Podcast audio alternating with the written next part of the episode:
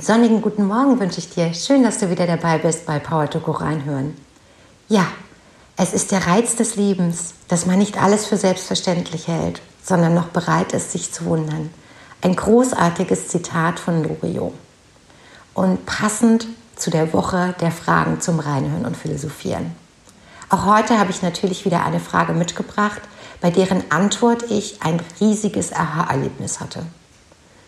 Jetzt wirst du sicherlich wissen, wie die Frage heißt. Dann, aufgepasst, welche Ereignisse in deinem Leben haben dich freier gemacht?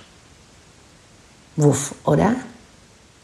Weil wenn die Antwort kommt, also zumindest war es bei mir, ist das ein wahnsinniger Schritt in die Richtung der Reiz des Lebens.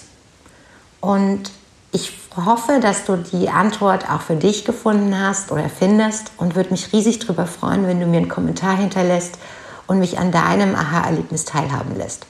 Ich wünsche dir einen großartigen Start in deinen neuen Tag und freue mich, wenn du morgen wieder bei Power to Go reinhören dabei bist.